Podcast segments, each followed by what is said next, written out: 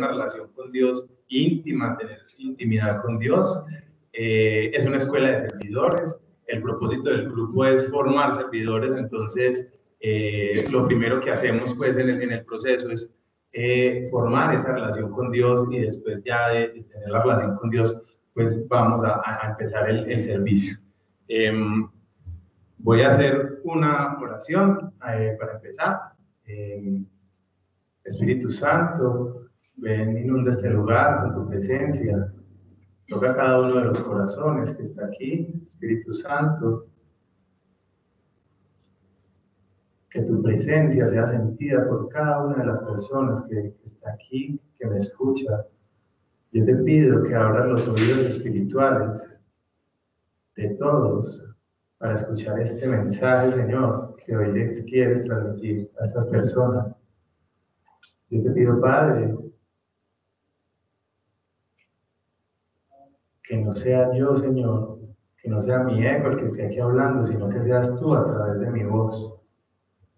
Que todo lo que diga, Señor, sea tu voluntad.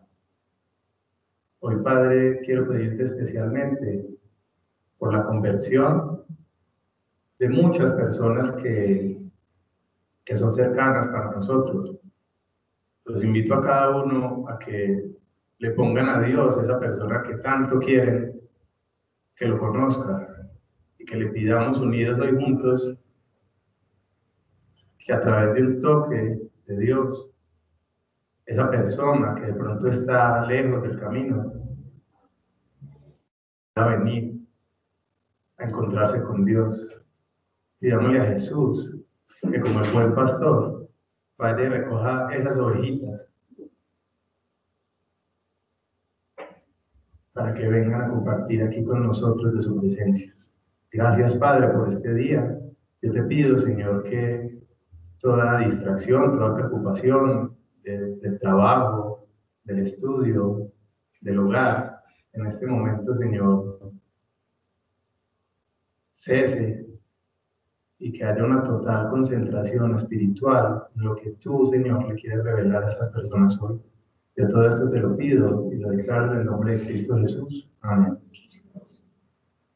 Bueno, entonces eh, estábamos en la temporada que se llamaba Conociendo a Dios a través de distintos personajes bíblicos. Empezamos conociendo a Dios a través de Samuel, después conocimos a Dios a través de Ruth, Después, hace ocho días vimos a, a Sansón. Eh, los que se perdieron las charlas, los invito pues también a que las busquen en YouTube y en distintas plataformas que, que muchos servidores han estado pues como actualizando esas charlas. Entonces, los invito para que, para que vean los capítulos anteriores de esta temporada. Hoy es el capítulo de final de temporada. Hoy vamos a, a conocer a Dios a través de, de Pedro. Eh, habíamos visto eh, habíamos visto que los tres pues, personajes anteriores eran del Antiguo Testamento eh, y Santiago, la clase pasada eh, o, la charla pasada nos decía que en el Antiguo Testamento hay una prefiguración de Cristo, que aunque Cristo no existiese en el momento, esos personajes que utilizaba Dios están siendo como un reflejo de Cristo, como una sombra de Cristo, del Cristo que, que va a llegar. En este caso, pues como es del Antiguo Testamento, ya Cristo está presente. Entonces ya no vamos a ver esa prefiguración de Cristo, sino una configuración de Cristo en Pedro. Vamos a ver cómo Pedro a través de la convivencia que tuvo, la oportunidad de convivir con el Señor, de caminar con el Señor, de escuchar al Señor, de dormir, de comer, eh, cómo lo transformó, cómo transformó su vida.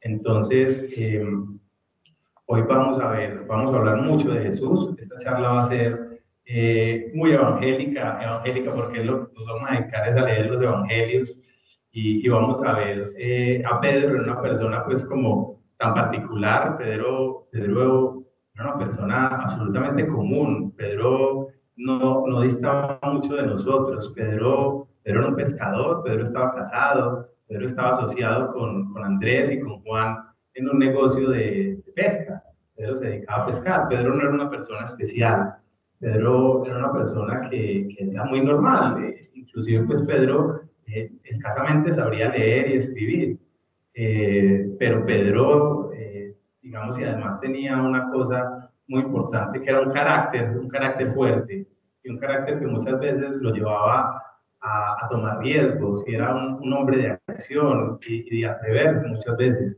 Si revisamos y si ustedes se acuerdan un poco de, pasajes de Pedro, Pedro generalmente siempre está respondiéndole a Jesús algo, metiendo la cucharada, a veces imprudente, a veces temerario, entonces tiene un carácter muy, muy particular. Eh, la vida de Pedro antes de, Jesús, antes de conocer a Jesús, era la de un, de un judío que vivía en, era pescador, pues, y vivía en, en Pedro era de, de y, y, Pedro se dedicaba pues a, pescar en ese mar de, mar de Galilea.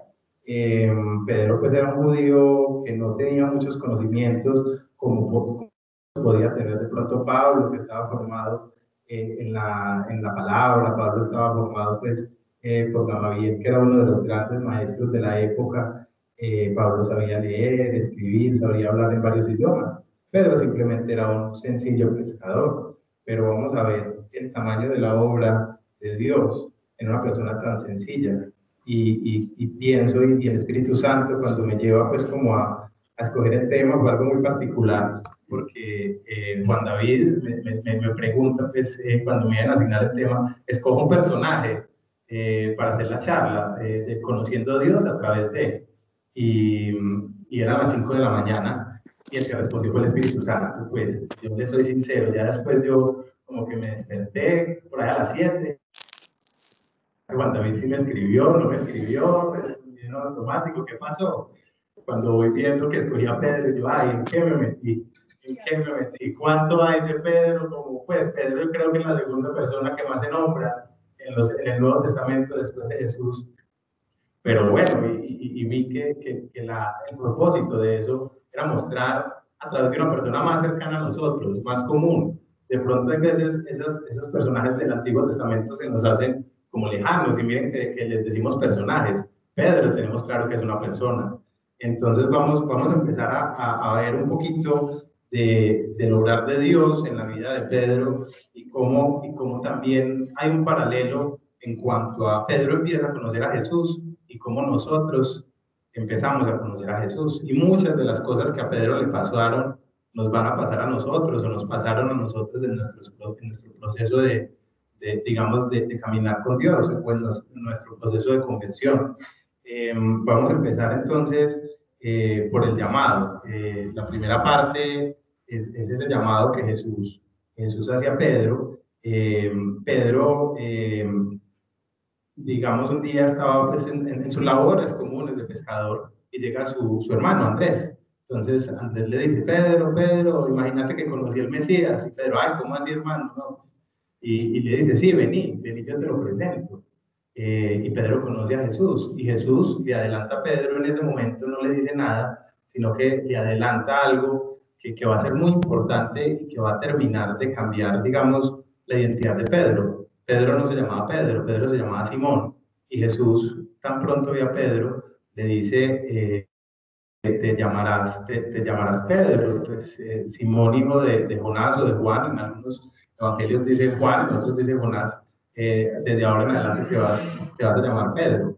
Eh, después de eso, Jesús sigue eh, predicando y, y, vamos a ver lo que, lo que ocurre, pues Jesús está predicando ahí cerca del, del mar de Galilea y vamos a leer en Lucas 5, del 2 al 11, cómo, cómo se da ese, ese, ese llamado de, de Pedro.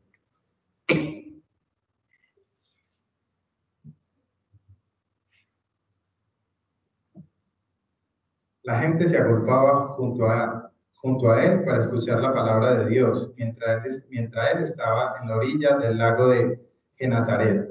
Vio dos barcas junto a la orilla. Los pescadores se habían bajado y estaban lavando sus redes. Subiendo a una de las barcas, la de Simón, la de Pedro, le pidió que se apartase un poco de tierra. Se sentó y se puso a enseñar a la multitud desde la barca.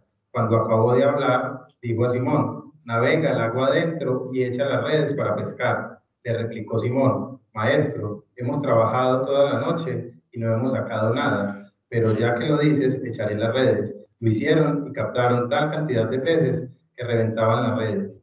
Hicieron señas a los, a los socios de la otra barca para que fueran a ayudarlos. Llegaron y llenaron las dos barcas que casi se hundían. Al verlo, Simón Pedro cayó a los pies de Jesús y dijo, apártate de mí, Señor, que soy un pecador, ya que el temor se había apoderado de él y de todos sus compañeros por la cantidad de peces que habían pescado. Lo mismo sucedía a Juan y Santiago, hijos de Zebedeo, que eran socios de Simón. Jesús dijo a Simón, no temas, en adelante serás pescador de hombre. Entonces, amarrando las barcas, lo dejaron todo y lo siguieron. Ese, es el llamado que, Jesús hace eh, a Pedro, que Jesús le hace a Pedro en este momento y lo hace a través de un milagro. Eh, ¿Y cuál es la reacción de Pedro en primera instancia? Si vemos, eh, Pedro, a Pedro le da miedo. A Pedro le da miedo ese milagro. A Pedro, Pedro siente que es indigno porque es un pecador de, de estar al lado de Jesús. Entonces muchas veces Jesús para encontrarse con nosotros y para llamarnos a nuestras vidas. No necesariamente permite que ocurra un milagro, pero sí nos da un regalo muy especial. Muchas veces Jesús, a través de una situación eh, que consideramos que en nuestras vidas era difícil, eh, nos puede dar un regalo, nos puede pagar una deuda, nos puede, nos puede dar un trabajo, nos puede resolver una situación familiar. Y, si nosotros, pues lo normal es que si vemos esa situación sobrenatural, pues puede ocurrir, si es sobrenatural y vemos que, que Dios existe, nos podemos sentir indignos en un principio. Eh, en mi caso, eh, digamos, eh, esto que acabamos de llamar se llama la pesca milagrosa, porque, porque Pedro fue pescado, pues además de, los, de la cantidad de peces, fueron pescados Pedro y, y, sus, y sus, socios, pues, Santiago y Juan, que eran sus socios. Eh, en mi testimonio también hubo una pesca milagrosa, eh, algo que, que, permitió pues, que yo conociera a Dios. Eh, yo también era un pecador como Pedro. Yo, yo, era una persona que tenía una vida bastante desordenada, yo, yo no creía en Dios y, y pues, consumía bastante alcohol. tenía una, en un momento, pues en, en, ese momento estaba en una depresión, estaba afrontando los momentos difíciles de mi vida, familiares, sentimentales, y, me llegó una depresión y como consumía licor, pues esa depresión se agravó. Eh, yo no conocía de Dios, eh, pues conocía de pronto, había hecho la primera comunión y hasta ahí había llegado como a los nueve años, me aburría mucho en la misa, yo era como medio hiperactivo y, y los padres no hacían sino regañarme, yo no me conectaba pues como con absolutamente nada de lo que, de lo, de lo que ocurría pues en, en la misa. Eh, entonces, eh, yo me volví de pronto en mi juventud muy rápido, me volví ateo. Yo estudiaba en la Universidad de Antioquia y ahí sí que más, pues, eh, enarbolaba las banderas del ateísmo y, y, me encantaba, pues, como hablar más de la iglesia y me sentía más, más interesante y más intelectual cuando hablaba más de la iglesia y eso vivía citando a Nietzsche, a Nietzsche y, y eso tenía compañeros católicos, evangélicos, y me burlaba de ellos y los trataba de ignorantes. Entonces, eh, tuvo que ocurrir una pesca milagrosa para poder yo conocer a Jesús. Y para que Jesús me llamara, tuvo que ocurrir algo. Eh, y, y, en mi caso fue que toqué fondo con el licor eh, y decidí dejar de beber. Y, y, me empezó a dar un síndrome de abstinencia muy fuerte. Cuando de pronto, así como, como Andrés le dijo a Pedro que había conocido a Jesús, pues eh, Mariana, que está aquí presente, así como Andrés, eh, me dijo que había conocido a Jesús y me lo presentó. Entonces eh, llegué al grupo, no me gustaba ni cinco, seguía considerando que era gente muy ignorante, que eso eran fanáticos, y, yo no sé por qué volvía. Y, y, lo que pasó es que era consciente que hubo un momento en el cual, cuando, cuando estaba bebiendo y, y la verdad metí otras cositas y en, y en, una depresión muy, muy grande y con muchas ganas de quitarme la vida, yo le había dicho a Dios, si vos existís, cámbiame la vida. Y a mí eso se me había olvidado. Y después llegó Mariana como Andrés a presentarme a Jesús y yo seguía viniendo al grupo. No me gustaba, pero venía. Entonces un día, eh, unas personas del grupo, eh, Mónica, Juan David, Isabel, van a orar a mi casa.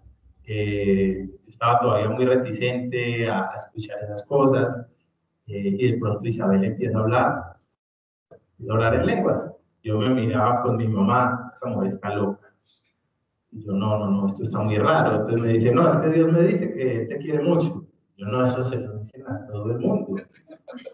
Eh, ahora me van a cobrar, quién sabe cómo me van a cobrar. Cuando llegue y me va diciendo Isabel, Dios me muestra que un día tú estabas borracho y que tú le dijiste que si él existía, que te cambiara la vida, y aquí te está cambiando. Esa fue mi pesca milagrosa.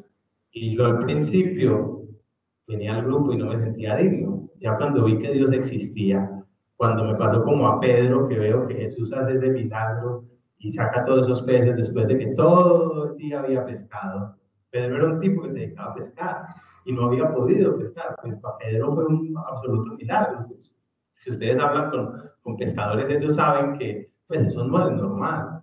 Digamos, Pedro tenía, ese era su oficio, ser pescador era su seguridad en el mundo, era, era lo que lo, su sustento, le daba su sustento para su familia y, y su seguridad en el mundo era ser pescador. Mi seguridad en el mundo era eh, el alcohol y, y, no creer en Dios y hablar mal de Dios y, y, era la filosofía. Entonces a mí se me rompe, me rompe el mundo en dos en ese momento y, sentí, me sentí indigno. Al principio me sentí muy indigno, me sentía pecador, así como Pedro, eh, así como Pedro, pues ocurrió con el Señor, pues que, que, le digo, apártate de mí, Señor, porque soy un pecador, no soy digno de estar al lado tuyo.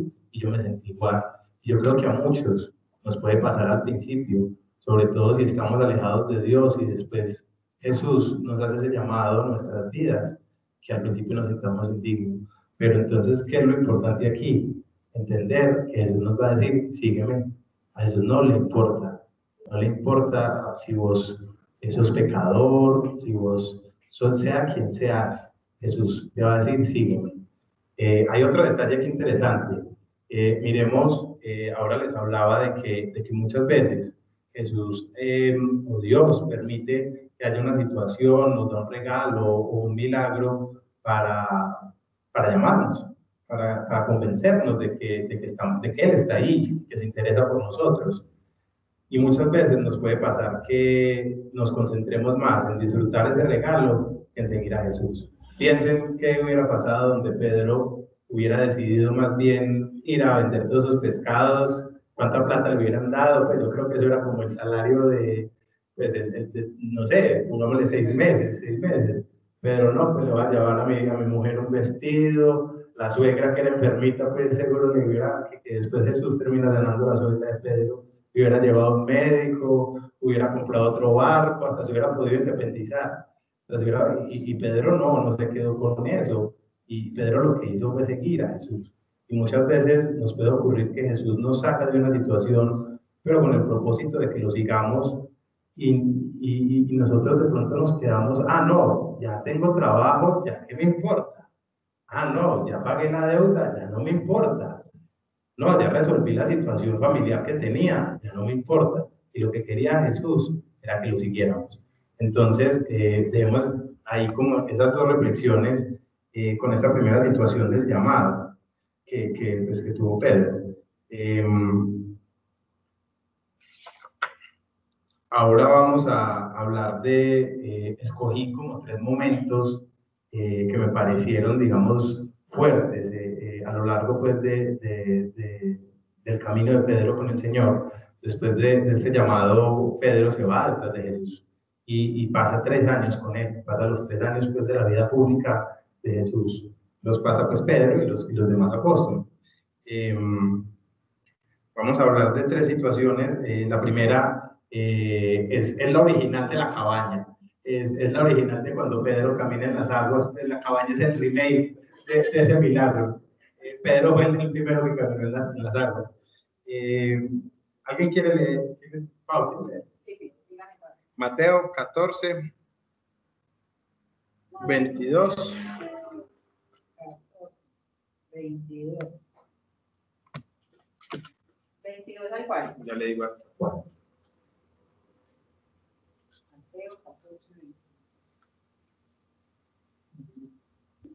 Al 32. Al 32. Cojo el micrófono, sí. No, sí, sí, sí, sí, Les da miedo, les da miedo que los deje solos. Después de esto, Jesús hizo que sus discípulos subieran a la barca para que cruzaran el lago antes que él y llegaran al otro lado mientras él despedía a la gente. Cuando la hubo despedido, Jesús subió a un cerro para orar a solas. Al llegar la noche, estaba allí él solo, mientras la barca ya iba bastante lejos de tierra firme. Las olas azotaban la barca porque tenían el viento en contra. A la madrugada Jesús fue hacia ellos caminando sobre el agua. Cuando los discípulos lo vieron andar sobre el agua, se asustaron y gritaron llenos de miedo. Es un fantasma. Pero Jesús les habló diciendo, calma, soy yo, no tengan miedo. Entonces Pedro le respondió, Señor, si eres tú, ordena que yo vaya hasta ti sobre el agua. Ven, dijo Jesús. Pedro entonces bajó de la barca y comenzó a caminar sobre el agua en dirección a Jesús. Pero al notar la fuerza del viento tuvo miedo y como comenzaba a hundirse, gritó, Sálvame, Señor. Al momento Jesús lo tomó de la mano y le dijo, qué poca fe tienes, porque dudaste. En cuanto subieron a la barca, se calmó el viento. Gracias, Pablo. ¿Por qué creen ustedes que, que se hundió Pedro? ¿Qué le pasó? ¿Ah? Dejó de mirar a Jesús, ¿cierto? Comenzó a mirar la circunstancia, el viento. Eso, muy bien. ¿Qué le dice Jesús? Hombre de poca fe. Pues, ¿cómo les parece que a mí también me pasó como Pedro? Y no me hundí en el agua, sino que me hundí en el aguardiente, después de conocer a Jesús. Ya conocía a Jesús, ya Jesús había hecho muchas situaciones muy bonitas en mi vida.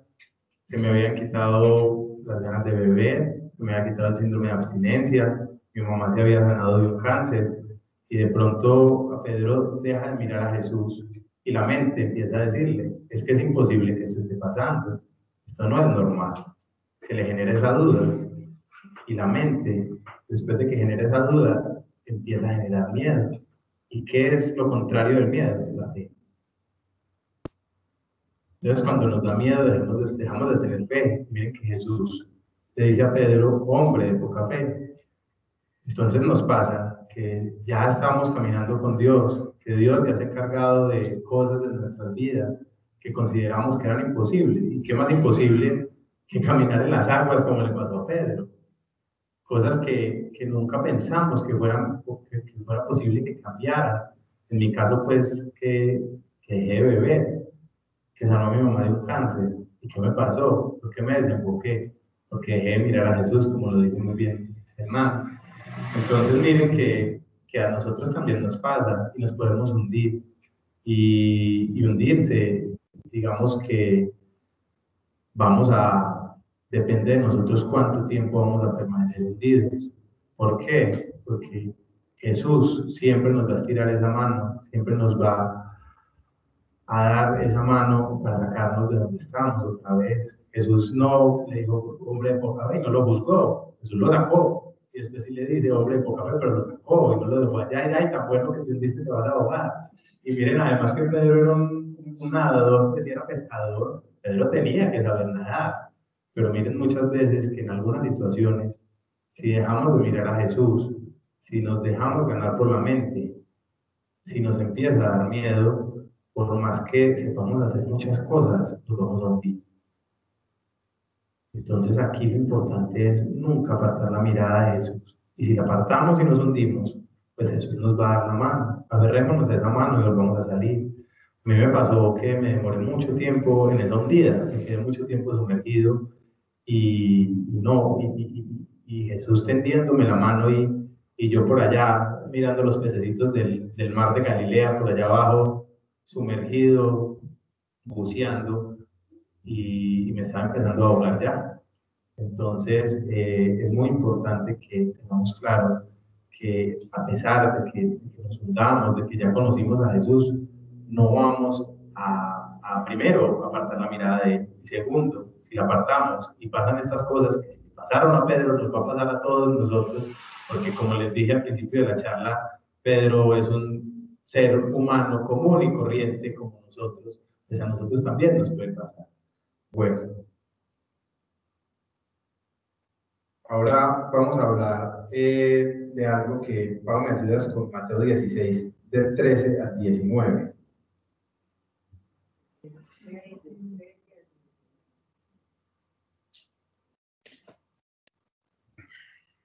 Cuando Jesús llegó a la región de Cesarea de Filipo, preguntó a sus discípulos, ¿quién dice la gente que es el Hijo del Hombre? Ellos contestaron, algunos dicen que Juan el Bautista, otros dicen que Elías, y otros dicen que Jeremías o algún otro profeta. ¿Y ustedes quién dicen que soy? Les preguntó. Simón Pedro le respondió, tú eres el Mesías el Hijo del Dios viviente. Hasta el 19. Entonces Jesús le dijo, Dichoso tú, Simón, hijo de Jonás, porque esto no lo conociste por medios humanos, sino porque te lo reveló mi Padre que está en el cielo. Y yo te digo que tú eres Pedro, y sobre esta piedra voy a construir mi iglesia, y ni siquiera el poder de la muerte podrá vencerla. Te daré las llaves del reino de los cielos. Lo que tú haces aquí en la tierra también quedará atado en el cielo. Y lo que tú desates aquí en la tierra también quedará desatado en el cielo. Bueno, en este episodio eh, el Espíritu Santo me puso que hay algo muy importante, más allá pues, de, que vemos que eh, a Pedro le entregan pues, las llaves del cielo, que es pues, una responsabilidad eh, grandísima.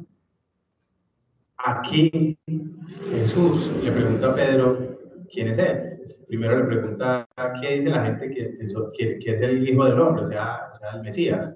Y dicen, no, que puede ser Elías, que puede ser un profeta, que puede ser Juan Bautista. Y después les pregunta a ellos y Pedro siempre metiendo la cucharada y respondiendo de primero, eh, ¿quién es el Hijo del Hombre? Eres tú. Y Dios le revela a Pedro quién es Jesús. Y en el proceso de conversión y de caminar con Dios que experimentamos es algo fundamental. Entender quién es Jesús en nuestras vidas. Pedro tuvo la fortuna de que fue Dios el que se lo reveló y por eso le dice Jesús, dichoso tú, que dichoso tú que no te lo reveló nadie de carne y hueso, sino que el Padre te lo reveló. Y, y después de que, de que Pedro tiene esa revelación, Jesús le cambia el nombre oficialmente antes se lo había adelantado. Eh, aquí ya se lo cambia oficialmente y lo que le está cambiando es la identidad.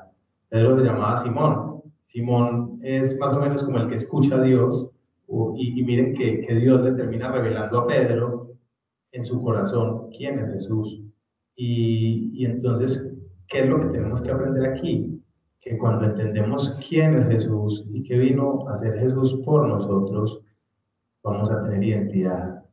Y la identidad es, Jesús le cambió el nombre a Simón por Pedro, o sea, por roca. Y la identidad es como una roca. La identidad es como una roca en la cual Jesús va a empezar a construir su obra y Dios va a empezar a construir su obra en nosotros. Entonces es muy importante que adquiramos esa identidad de, hijos de Dios, de cristianos. Eh, también es para, para estar un poquito protegidos de otras cosas, pero para que Jesús y Dios y el Espíritu Santo empiecen a construir la obra.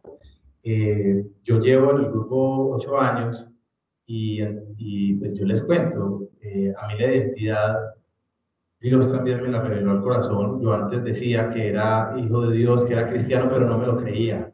Lo repetía mucho eh, y me juntaba con gente pues que estuviera con Dios y venía al grupo y por allá iba a misa y, hacía muchas cosas, pero aún no me lo creía. Y, y, fue muy bonito porque en el, 2000, en el 2019, no, el año pasado, imagínense, hace poco, eh, Dios en un cumpleaños me regala esa identidad, me regala esa revelación al corazón de la identidad. Y digamos que cuando eso pasa, a mí me cambió completamente la vida. Yo, yo en el grupo duré ocho años casi que cantando silla. Eh, yo venía y me sentaba ahí, poco servía, yo me moría de la rabia cuando me llamaban a orar por las personas, eh, yo me quería esconder, yo hacía la, la, la del avestruz, clavaba la cabeza, no, no me llamen a mí, y a mí no me gustaba, y a mí no me gustaba que me pusieran a servir, y, y ¿por qué no me gustaba? Porque no tenía identidad. Y apenas eh, me pasa esto, pues yo les cuento pues que, que, que mis cumpleaños anteriores, eh, en mis idas y venidas con Dios, ya hablamos de un momento en el cual me hundí, eh, vendí como Pedro, yo no disfrutaba mis cumpleaños. Para mí los cumpleaños eran una fecha que me daba una angustia existencial horrible, yo me ponía mal, me pegaba unas borracheras, me sentía muy, muy mal y, inclusive estando caminando con Dios también me sentía muy mal. ¿Y por qué me sentía mal? Pues porque no tenía esa identidad, porque no sabía quién era yo. Eh, apenas el cumpleaños del 2019 me pongo feliz de cumplir un año más. Y en el cumpleaños del 2020 Jesús me regala esa identidad. Jesús me regala esa identidad y, y a partir de ahí yo creo que, que no, me desatrasé con, con, con, creces de todo lo que no había servido en ocho años.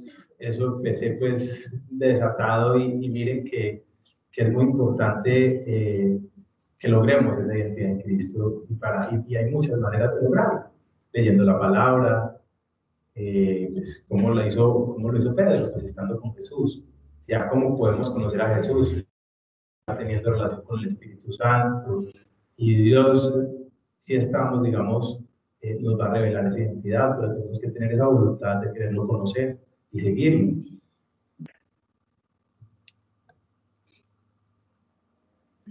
Eh,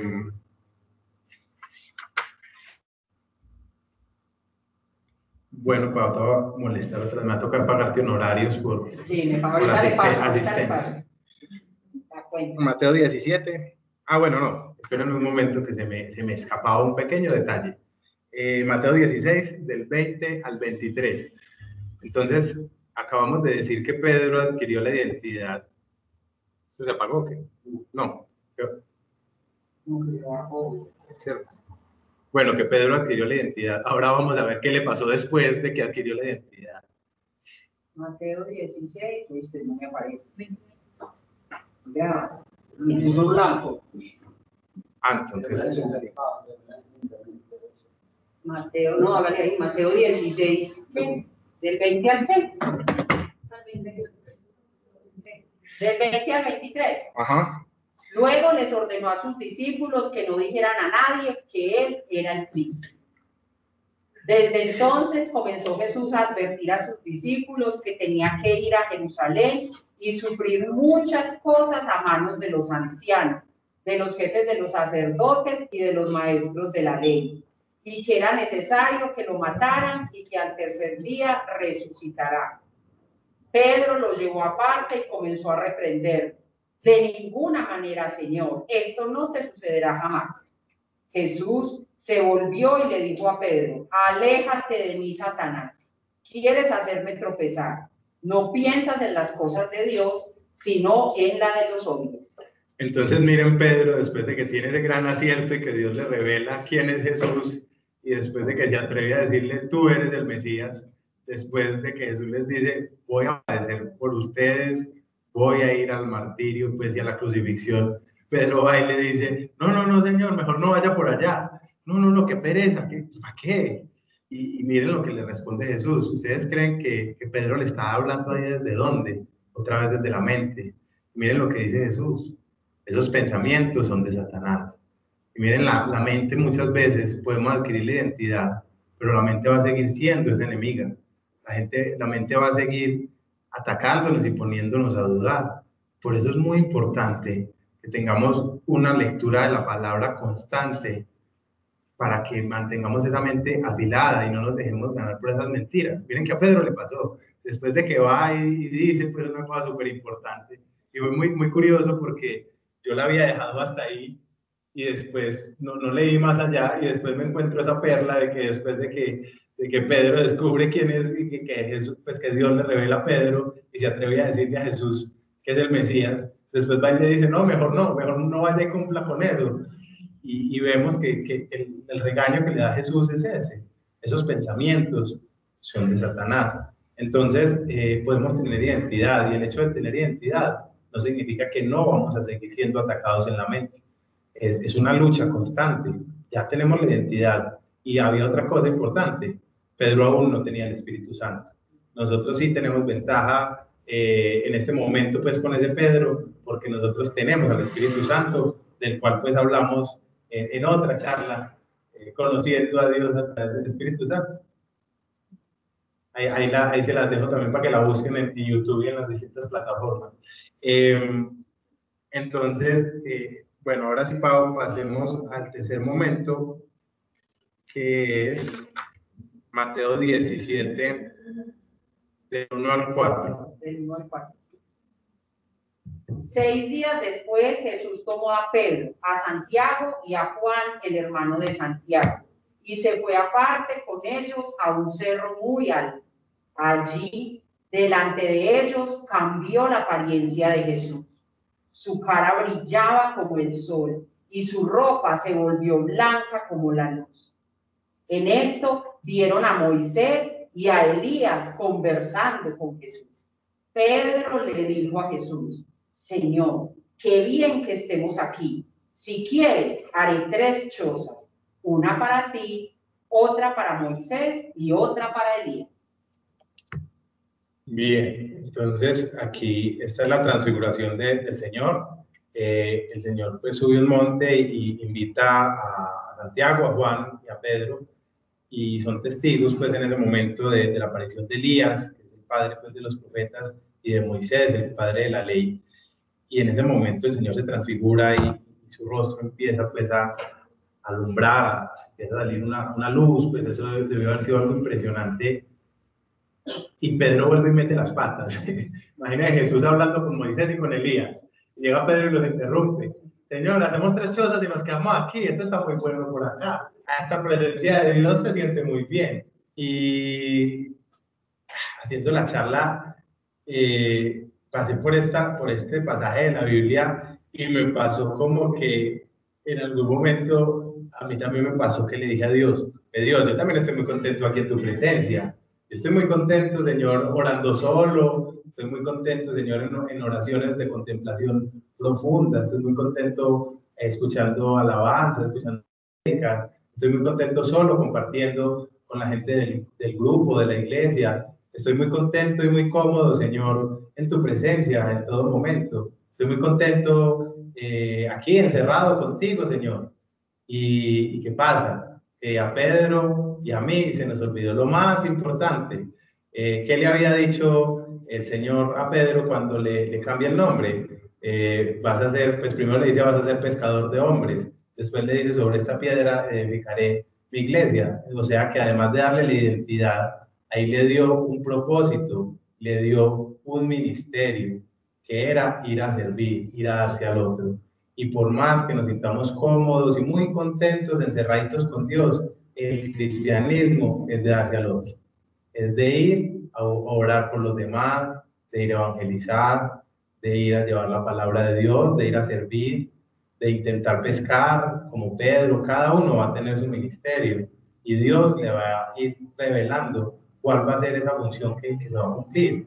Entonces ahí me regañaba fuertemente en este punto porque yo a veces prefiero quedarme orando solo, prefiero irme muchas veces, me gusta mucho eh, ir a, a encerrarme en, una, en, capillas pequeñas, a, a orar solo cuando están vacías, y, y, a tener esa, esa relación. Es muy importante al principio construirle la, la, intimidad con Dios, es cuando no lo conocemos, pero la idea es que ya cuando lo conocemos se lo, se lo tenemos que presentar. Se lo tenemos, ¿ahí se escucha bien? Sí. Se lo tenemos que presentar a alguien más, y es que ya estaba, que me comía ese micrófono. Yo creo que ya quedó lleno de pelos de bigotes. De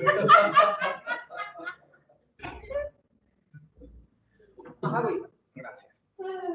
Entonces, sí, el, el, cristianismo no es para, estar Eh, el cristianismo no es para estar encerrados solos y un camino de autocrecimiento personal.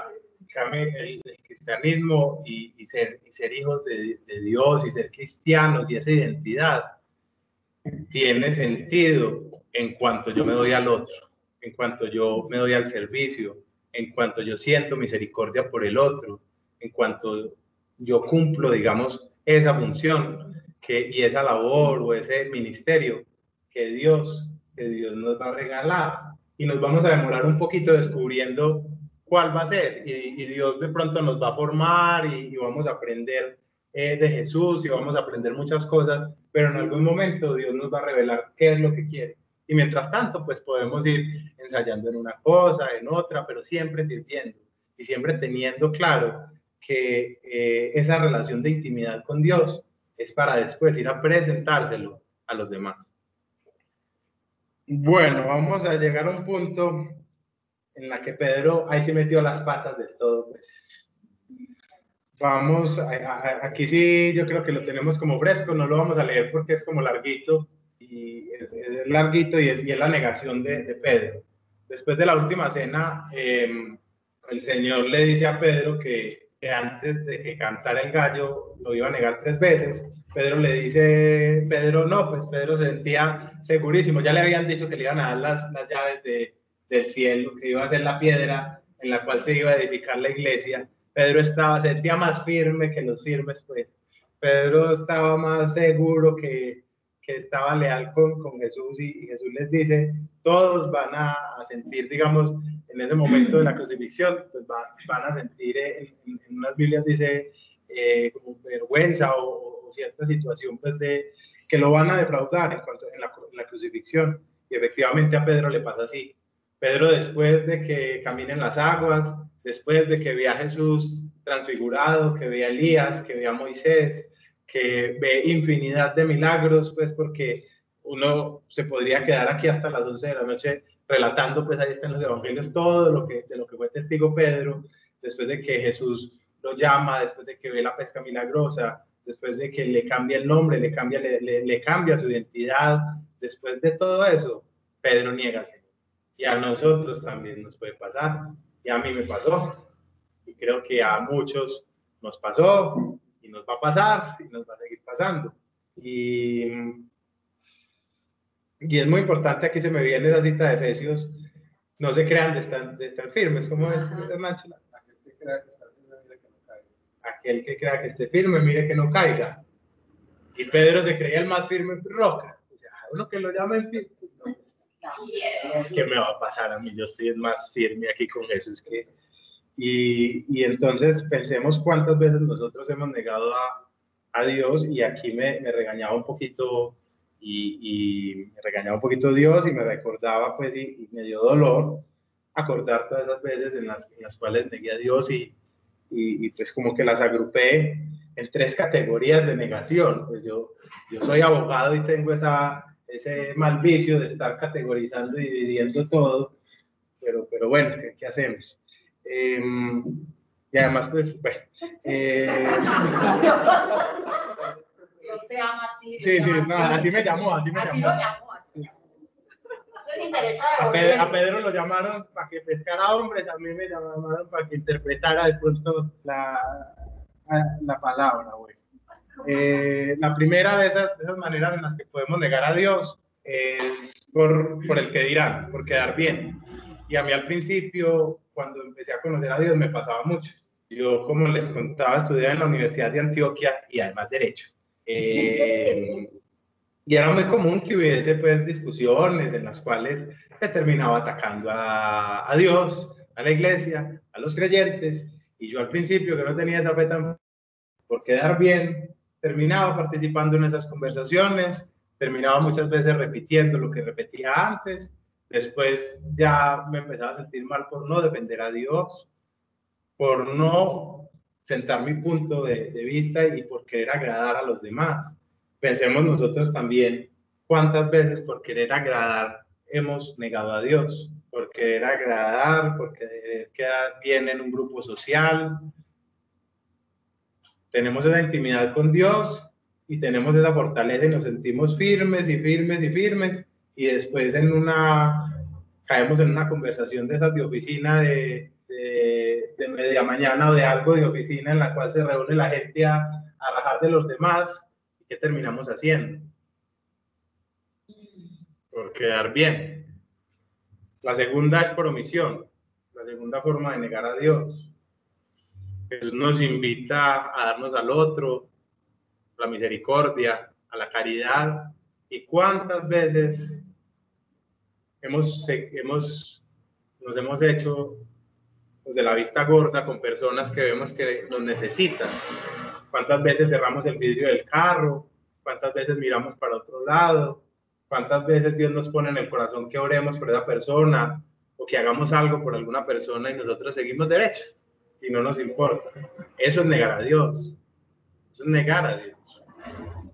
Y la tercera, pues es muy clara, es cuando pecamos. Cuando pecamos, cuando cometemos un pecado, también estamos negando a Dios. No me voy a extender mucho en esa porque pues me parece que es bastante claro que el pecado es es la ausencia de Dios y es un acto en contra a los principios de Dios, entonces más claro que, que la negación. Y, y, digamos, ¿y cómo nos sentimos cuando negamos a Dios? Y sobre todo cuando ya hemos empezado una relación, cuando ya tenemos claro de pronto hasta nuestra identidad, cuando ya tenemos claro cuál va a ser nuestro ministerio y negamos a Dios. Nos sentimos mal, ¿cierto? Nos da culpa, nos da tristeza, ¿Ustedes se imaginan cómo se estaría sintiendo Pedro? Y además lo que, lo que después termina pasando es que en una de esas negadas es la última vez que vi a Jesús y fue la última vez que Jesús lo ve. Pues Jesús en ese momento con vida, pues con su primera vida. pues, pero Pedro no tenía todavía tan claro que iba a resucitar. Pedro como, pucha, tres años con el Señor y lo último que, y el último recuerdo es, es, este. Ustedes imaginan esa culpa que, que sintió Pedro. Y es la misma culpa que sentimos nosotros. Después, ¿qué pasa? Después viene la crucifixión de nuestro Señor, te da pues la pasión de, de, Jesús. Y Pedro termina asustado, muerto del miedo, encerrado con los otros discípulos, escondidos, muertos de miedo, Pedro con culpa. Cuando de pronto María Magdalena Ahí le dice, Pedro, Pedro, imagínate que no está el cuerpo de nuestro Señor, como que lo robaron. Yo creo que en ese momento Pedro como que le dio esa esperanza, le brotó esa esperanza de que no, resucitó y si resucitó, voy a poder hablar con él y le voy a pedir, le voy a pedir, poder pedir perdón. ¿Ustedes no les ha pasado muchas veces que con familiares que hemos dejado de beber o que lastimosamente han fallecido, y nos quedamos muchas veces con un te quiero, con un perdóname, con un lo siento mucho y no tenemos esa oportunidad, así se estaba sintiendo Pedro.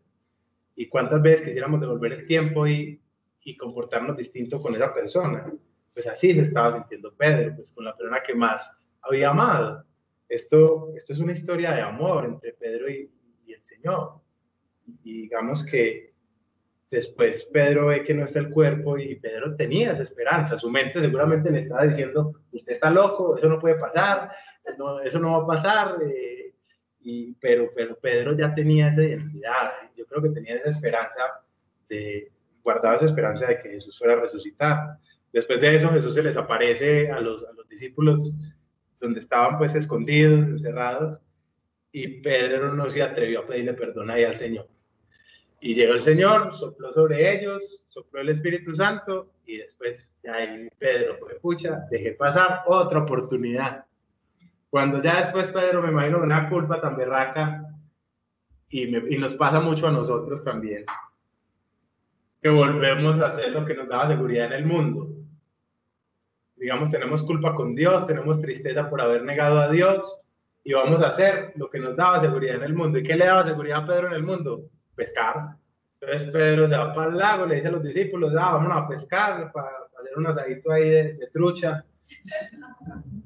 Ahí podíamos meter la trucha, la cuña de la trucha que vende Daniel para que se antoje.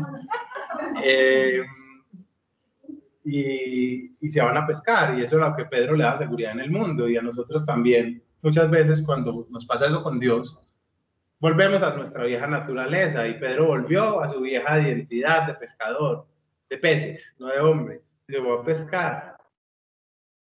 Ese día tampoco. Cuando de pronto oyen una voz y les, di, que les dice, tiren las redes a la derecha, tiran las redes y vuelve a ocurrir el milagro de la pesca milagrosa, valga la redundancia. Vuelve a ocurrir la pesca milagrosa. ¿Qué mensaje le estaría dando el Señor ahí como, como que muy insistente con Pedro, ¿no? Como que otra vez, otra vez vas a venir a, a pescar peces después de que me conociste, me diste resucitado, vas a venir a pescar peces. No te mandé pues a pescar hombres, no te entregué las llaves del reino de los cielos, no, te entre, no, no dije que sobre esta piedra edificaré mi iglesia. Entonces el Señor les dice, venga, traigan los peces. Ay, Pedro, ¿qué hace apenas que vea a Jesús? Eso se tiró del barco, yo creo que ya no, no le dio miedo y, seguro hasta caminó sobre las aguas en ese momento de encontrarse con Jesús. Y, y pues me imagino con, con esas ganas de ir a pedirle perdón. Y Jesús dice, no, vengamos a comer. Vamos a comer primero de, de esos peces que, que acaban de pescar. Y, bueno, eh, entonces vamos a leer Pau ahí Juan 21, del 15 al 19. Después de comer, Jesús tiene esta conversación con Pedro. Juan 21. Del 15 al 19. Terminado el desayuno, Jesús le preguntó a Simón Pedro, Simón, hijo de Juan, ¿me amas más que esto? Pedro le contestó, Sí, Señor, tú sabes que te quiero. Jesús le dijo, cuida de mis corderos. Volvió a preguntarle, Simón, hijo de Juan, ¿me amas? Pedro le contestó, sí, Señor, tú sabes que te quiero. Jesús le dijo, cuida de mis ovejas. Por tercera vez le preguntó, Simón, hijo de Juan, ¿me quieres? Pedro Triste porque le había preguntado por tercera vez si lo quería, le contestó, Señor, tú lo sabes todo, tú sabes que te quiero. Jesús le dijo, cuida de mis ovejas. bueno, sí, hasta ahí, hasta el 19. Ay, no, ese es el 17. Te aseguro que cuando eras más joven te vestías para ir a donde querías pero cuando ya seas viejo, extenderás los brazos y otro te vestirá y te llevará a donde no quieras ir. Al decir esto, Jesús estaba dando a entender de qué manera Pedro iba a morir y a glorificar con su muerte a Dios. Después le dijo, sigue. Bien, ¿cuántas veces le preguntó el Señor a Pedro si lo amaba? Tres. Tres, tres veces negó Pedro a Jesús y tres veces le preguntó a Jesús si lo amaba. ¿Se dieron cuenta cómo le estaba diciendo? ¿Cómo lo está llamando? Simón. Le está llamando Simón, no lo está llamando Pedro. Y yo no creo que a él le hubiera olvidado que le, que le había cambiado el nombre, ¿cierto? Entonces era porque Pedro estaba otra vez en su vieja naturaleza, porque Pedro otra vez decidió irse a, a poner a pescar peces en vez de pescar hombres. Pero el Señor le dio el perdón a Pedro ahí. Y el Señor nos pregunta a todos, después de que lo negamos, siempre nos va a preguntar, ¿nos amas? Y hoy nos pregunta, ¿nos amas? Y si la respuesta es sí, pues nos dirá, sígueme. Después de eso, el Señor le revela y le profetiza a Pedro su muerte, que le dice que va a sufrir y que esa muerte va a glorificar a Dios. Pero en ese momento Pedro, después de ese perdón, Pedro quedó ya... No, inclusive saben que le pregunta después de a Jesús después de que le de que le revela cómo va a morir. El Señor se va caminando, le revela a Pedro cómo va a morir, pues que va a sufrir la muerte, y después se va Juan. Llega Pedro en su, en su imprudencia y le dice, ¿y este man qué? Y este man también va a sufrir. Entonces el Señor le dice, no, pues es problema mío. Si yo quiero que Juan viva hasta hasta que yo vuelva, pues eso es problema mío. O sea, Pedro siguió siendo igual de imprudente, a pesar de tener el perdón tan bonito que le dio Dios, preguntándole si eh, después de esto, Pedro es uno de los apóstoles más importantes para consolidar la iglesia. Eh, si leemos el libro de Hechos de los Apóstoles, vemos todas las cosas que empezó a hacer Pedro eh, Pedro dirigió una oración en la cual 3.000 personas recibieron el Espíritu Santo. Pedro sanó, Pedro liberó, la sombra de Pedro sanaba gente. O sea, y además Pedro nos deja el Evangelio de Marcos. Pedro nos deja dos cartas y Pedro no sabía escribir. Pedro simplemente, si, si vemos en los hechos de los apóstoles, la gente se sorprendía de cómo era posible que un pescador hablara tan bien y, hablaba, y hablara con tanta claridad. Pedro no era Pablo, Pablo era un tipo formado, pero Pedro, Pedro era un tipo, un pescador. Y ahí Pedro cumple con, con, su labor y cumple con ese propósito al cual lo mandó, lo mandó Jesús. Voy a terminar con, con una historia que está en la Biblia, que es más de la tradición y me parece muy bonita porque resume la vida de Pedro. Pedro iba hacia Roma y me imagino Pedro a toda hora pensando en ese martirio que lo esperaba. Ay, Pedro dijo, no, yo más bien yo no quiero ir por allá y se devuelve. Eh, eh, se llama la vía Apia, era el camino pues que iba hacia Roma y Pedro se devuelve. Cuando Pedro va en sentido Roma, no sé, Roma, no sé, cualquier ciudad, eh, o sea, de espaldas a Roma, se encuentra el Señor caminando hacia Roma, el Señor se le aparece y el Señor le pregunta a Pedro, ¿hacia dónde vas, Pedro? Eh, no, eh, Pedro le pregunta al Señor, ¿hacia dónde va, Señor? Y Jesús eh, le responde, a que me crucifiquen por segunda vez. Entonces Pedro entiende que el último gran acto de amor de su vida era entregarle la vida a Dios. Pedro es crucificado en Roma, Pedro pide ser crucificado al revés, y, ahí termina esa historia de amor de, de, Pedro y, y, nuestro Señor. y vemos pues que que la relación que todos tenemos con Dios es eso, es una historia de amor. Y hoy quiero pues que, que hoy Jesús nos pregunta a cada uno si, si lo amamos. Respondámosle al Señor. Y bueno, muchas gracias. Eso era todo lo que les tenía que compartir. Gracias. Bueno, entonces vamos a hacer una oración final y ahora vamos a pasar a orar por, por las personas. Espíritu Santo, muchas gracias, Señor, por porque nos trajiste aquí, porque nos convocaste, eso fue con un propósito.